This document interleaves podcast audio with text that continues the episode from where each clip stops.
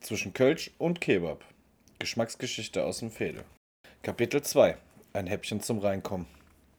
Während nun die ersten Seiten dieses Buches konsumiert wurden, setzt bei manchen vermutlich schon das erste Hungergefühl ein. Vielleicht zählen sie aber auch zu den Glücklichen, die gerade erst eine Mahlzeit zu sich genommen haben, oder aber ihr nächster Schmaus steht kurz bevor und ihre Gedanken kreisen bereits um die Köstlichkeiten, die sie erwarten. Selbstverständlich kann auch beides der Fall sein. Allgemein sind die Möglichkeiten schier grenzenlos, denn die Aufnahme von Speisen und Getränken dominiert seit jeher unseren Alltag. Dies ist weder ein neues Phänomen, noch ist es regional begrenzt. Jedoch gibt es markante Unterschiede, die sich an diesen beiden Attributen orientieren. Sowohl die Zeit als auch der Ort beeinflussen als bedeutendste Aspekte das, was man gemeinhin als Ess- und Trinkkultur bezeichnet. Hinzu kommen diverse andere Umstände wie Wohlstand, Stand, klimatische Bedingungen, kulturelle Bräuche, religiöse Besonderheiten und vieles mehr. Nicht überall kommt all dies zum Tragen und selten bleiben diese Faktoren konstant. Essentiell ist es deshalb, die Entwicklung dieser Merkmale zu beobachten, da sich so erkennen lässt, wie Kulturkreise auf gewisse äußere Umstände reagiert haben. Nahrungsaufnahme ist ein lebensnotwendiger und unumgänglicher Teil unseres Daseins, so dass sie einen exemplarischen Orientierungspunkt hinsichtlich unseres menschlichen Fortkommens darstellt. Für ein historisches Projekt wie dieses stellt sie deshalb eine optimale Grundlage dar. Vorab muss aber geklärt werden, wie Ess- und Trinkkultur genau zu verstehen sind. Die Notwendigkeit von Ess- und Trinkkultur wurde bereits erwähnt. Seit Anbeginn der Nahrungsaufnahme ist sie Teil eben jener und wird es vermutlich auch immer bleiben. Der Notwendigkeit gegenüber steht der Genuss. Nicht annähernd so alt und weitaus weniger essentiell ist er vor allem seit der Antike Bestandteil von Ess- und Trinkkultur. Zwar musste er aus historischer Sicht in Zeiten von Krieg, Missernten oder anderen Faktoren immer wieder in den Hintergrund rücken und ist gewiss nicht in jedem Winkel der Erde für die Menschen gleich oder überhaupt wichtig. Nichtsdestotrotz hat er sich generell zu einem wesentlichen Bestandteil der Ess- und Trinkkultur ausgeprägt, was auch wieder das Element der Entwicklung auf den Plan ruft. Gegessen und getrunken wird also einerseits um zu überleben, andererseits aber auch um die Sinne zu verwöhnen. Doch was hat es mit der Kultur auf sich? Dahingehend sind vor allem die gesellschaftlichen Züge des Schlemms bedeutsam. Beim Essen und Trinken ist nicht nur entscheidend, was auf den Tisch kommt, sondern auch, wie der Tisch aussieht, wer an jedem sitzt, wo man sich befindet und wie es generell um das Ambiente bestellt ist.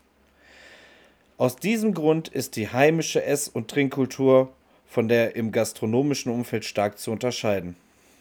In diesem Werk wird vornehmlich der letzteren Beachtung finden, da sie stadthistorisch über mehr Aussagekraft verfügt und sich anhand der vorhandenen Überbleibsel der Vergangenheit besser nachvollziehen lässt.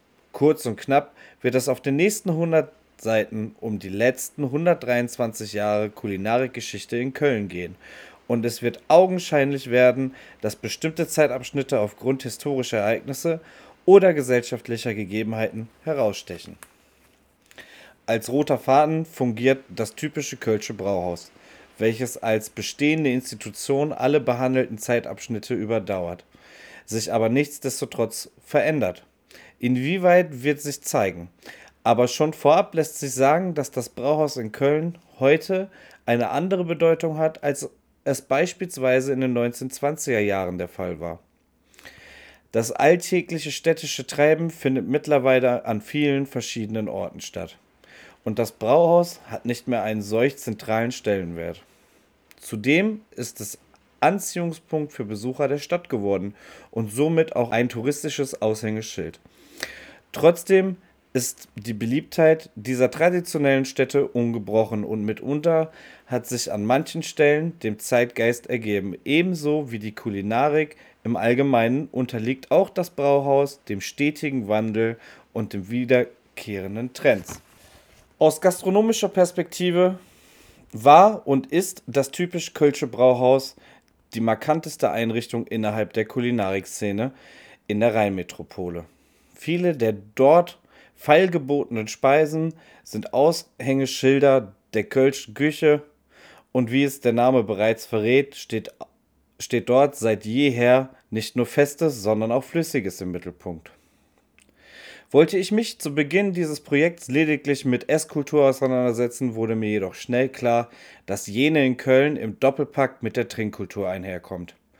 So wurde dies, diese ebenfalls mit aufgenommen, was als einzige richtige Lösung erscheint, wenn man 1000 Jahre Kölsch Bier von Herbert Sins aus dem Jahre 1972 liest. Als Chronist des Flüssigbrotes berichtet Sins von einer Milliarde Glas Kölsch, die damals alljährlich in Köln und im direkten Umland konsumiert worden sein sollen.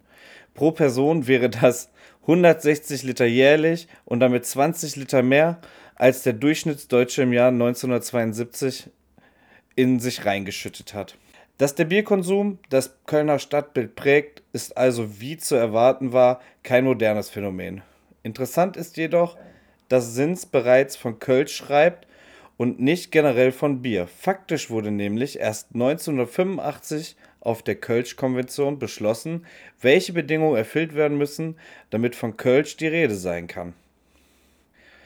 Schon vorher scheint sich der Begriff in Köln aber etabliert zu haben. Wann genau wird später Klärung finden. Aber dies verdeutlicht bereits, dass über die Länge dieses Buches immer wieder höchst interessante spezifische Phänomene der Domstadt auftauchen werden. Genau das ist es, was diesem Projekt seinen ganz eigenen Charme verleiht und warum die Historie von Ess- und Trinkkultur in Köln im 20. Jahrhundert mehr Aufmerksamkeit verdient hat. Strukturell orientiert sich diese Niederschrift, wie bereits erwähnt, an einzelnen Zeitabschnitten in der ungefähren Spanne von 19 bis heute.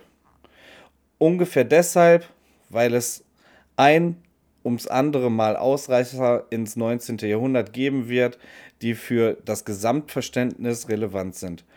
Bevor die einzelnen Perioden beleuchtet werden, folgt zunächst ein Abschnitt über die generelle Relevanz von Ess- und Trinkkultur. In den einzelnen Epochen wird dann alles etwas konkreter, was die bestimmten Phasen und Ereignisse angeht, welche die Entstehung bestimmter Ernährungs- und Kochstile beeinflusst haben. Den Anfang macht die Epoche vom Ge Beginn des 20. Jahrhunderts bis, zum, bis zur Machtübernahme der Nationalsozialisten in Deutschland. Bei diesem Zeitabschnitt handelt es sich um traditionsorientierte Jahre, in denen das Restaurantwesen in Deutschland noch vergleichsweise jung ist und beim Verzehr von Speis und Trank andere Werte zählen. Es herrscht, herrscht ein bestimmter Wohlstand vor, der aber gewiss nicht allen Bevölkerungsschichten betrifft. Das Brauhaus entwickelt sich derweil zum Schmelztiegel der sozialen Ordnung. Mit dem Aufstieg des Faschismus verändert sich die Gastronomielandschaft. Nicht regimetreue Lokale müssen weichen und jene, die Bestand haben, müssen sich der Agenda der Nationalsozialisten beugen. Zu Beginn des Zweiten Weltkrieges erlebt die Ess- und Trinkkultur so gesehen einen Bruch, denn Kulinarik hat in Kriegszeiten wenig Wert. In der darauffolgenden Nachkriegszeit dauert es lange, bis sich die Gastronomieszene wieder aufbaut. Schließlich fehlt es maßgeblich an Ressourcen. Trotzdem ist es interessant, diese Epoche zu beleuchten, um zu verstehen, wie die Menschen in Köln mit dieser schwierigen Zeit umgegangen sind und was sie sich haben einfallen lassen. Deshalb markiert diese Zeitspanne die zweite Phase. Mit dem Einsetzen des Wirtschaftswunders in den 1950er Jahren beginnt der dritte Zeitabschnitt, der für dieses Werk von Relevanz ist. Deutschland erholt sich vom Krieg und die Industrie blüht in derartigem Ausmaß auf, dass es sogar an Arbeitskräften mangelt. Die Zeit der Gastarbeiter beginnt und dadurch, dadurch wird die Kulinarik in den Ballungszentren facettenreicher. In mehreren Wellen kommen in den Folgejahren Arbeitsmigranten verschiedener Nationalitäten und sie alle haben Fragmente ihrer heimischen Küche im Gepäck. Vielfalt hält Einzug in der Gastronomielandschaft Kölns und die Bevölkerung ist dem Neuen gegenüber aufgeschlossen. Gleichzeitig wächst der Wohlstand eines Teils der Bevölkerung und das Interesse an Gourmet-Restaurants steigt. In Köln floriert dieser Tage die Fine Dining Szene. In den 1990er Jahren setzt die Moderne ein.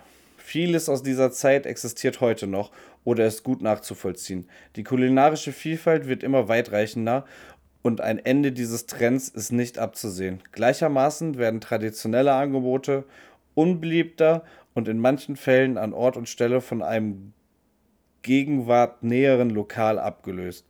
Brauhäuser prägen immer noch die Stadt, jedoch hat sich ihre Rolle verändert.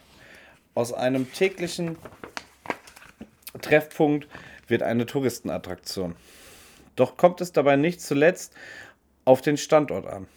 In der Gastronomielandschaft herrscht rege Fluktuation und nicht jeder kann oder will sich mehr sonderlich viel Zeit zum Essen nehmen. So erfreut sich vor allem auch die schnelle Küche großer, großer Beliebtheit. Angekommen in der Jetztzeit stellt die letzte Phase das aktuelle Zeitgeschehen dar und soll auch einen Ausblick auf die Zukunft geben. Dazu gehört selbstverständlich ein gewisses Maß an Spekulation, jedoch orientiert an modernen Entwicklungen und Trends. Vegetarismus, Veganismus und Nachhaltig Nachhaltigkeit im Kontrast zu alten Sitten und Traditionen. Gibt es einen gemeinsamen Nenner bzw. neutralen Boden, auf dem sich die verschiedenen Strömungen begegnen können oder vollzieht sich eine kulinarische Spaltung? Anhand passender Beispiele wie dem Zappesbräu auf der Rohnstraße soll dieser Frage auf den Grund gegangen werden. Daran angeschlossen wird es noch ein kleines Schlusswort geben, in welchem die wichtigsten Erkenntnisse herausgestellt werden sollen. Was macht die Kölsche Küche aus? Wie hat sie sich entwickelt und sind die Kölner auch heute noch dermaßen trinkfest? Dies und vieles mehr wird über den Verlauf des Buches Klärung finden. Da das Projekt einen wissenschaftlichen Hintergrund hat, wurde im Vorfeld selbstverständlich ausgiebig in Archiven gestöbert, Bücher gewälzt und überteuerte Reiseführer auf eBay gekauft. So lässt sich hinsichtlich der verwendeten Quellen und Literatur von einem umfangreichen Portfolio sprechen. Gerade wenn man selbst in Köln wohnt und gerne in Antiquariaten und alten Buchhandlungen stöbert, fällt einem so gut wie immer etwas in die Hand, bei dem man sich sicher ist, dass es noch nützlich werden könnte. Dahingehend darf man aber gut und gerne von Luxusproblemen sprechen. Die Literatur setzt sich zusammen aus einer Mischung von Stadt stadthistorischen Werken, ernährungsorientierten Bänden und Texten, die sich explizit der Gastronomielandschaft Kölns widmen. Im Kontext der Quellen stehen unter anderem Reiseführer aus den jeweiligen Zeitabschnitten im Fokus. Es liegen beinahe für jedes Jahrzehnt des 20. Jahrhunderts Reiseführer vor, die zumeist auch Auskunft über kulinarische Angebote dieser Tage liefern. Dieser Teilbereich ist mal mehr, mal weniger ausgeprägt, was bereits Aussagekraft mit sich bringt. Reiseführer haben einen hohen Quellenwert für dieses Thema, aber auch viele andere Umstände eines bestimmten Zeitabschnitts kann man an ihnen ablesen. Da ich im Kölner Umland aber den Markt leer gekauft habe, ist diese Information lediglich für mich erquickend. Selbstredend bin ich aber bereit, die Werke bei Interesse zu verlei verleihen oder völlig überteuert auf eBay zu verkaufen. Bevor es nun in den Hauptteil des Buches übergeht, bleibt nur noch zu sagen, dass dieses Projekt ein wahrhaftiges Herzensprojekt ist, dessen Erforschung groß, großen Spaß macht. In Köln ist es definitiv Luxus, dass sich überall im Stadtbild kulinarische Relikte der Vergangenheit wiederfinden, anhand derer sich die Historie bestens nachvollziehen lässt. Auch wenn sich Ess- und Trinkkultur stetig weiterentwickelt hat, so ist eine Grundsubstanz doch erhalten geblieben, die sich an vielen Ecken Kölns nachempfinden lässt. Hoffentlich lädt dieses Buch dazu ein, Köln und die esskulturelle Vergangenheit der Stadt mit anderen Augen zu betrachten und sich selbst auf die Spuren des kulinarischen Erbes zu bewegen.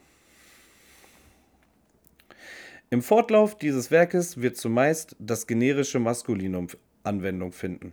Damit soll niemand ausgeschlossen, sondern lediglich einer möglichen Verwirrung vorgebeugt werden. Da es sich um ein historisches Erzeugnis handelt, wäre es an vielen Stellen fraglich oder schlichtweg nicht korrekt zu gendern.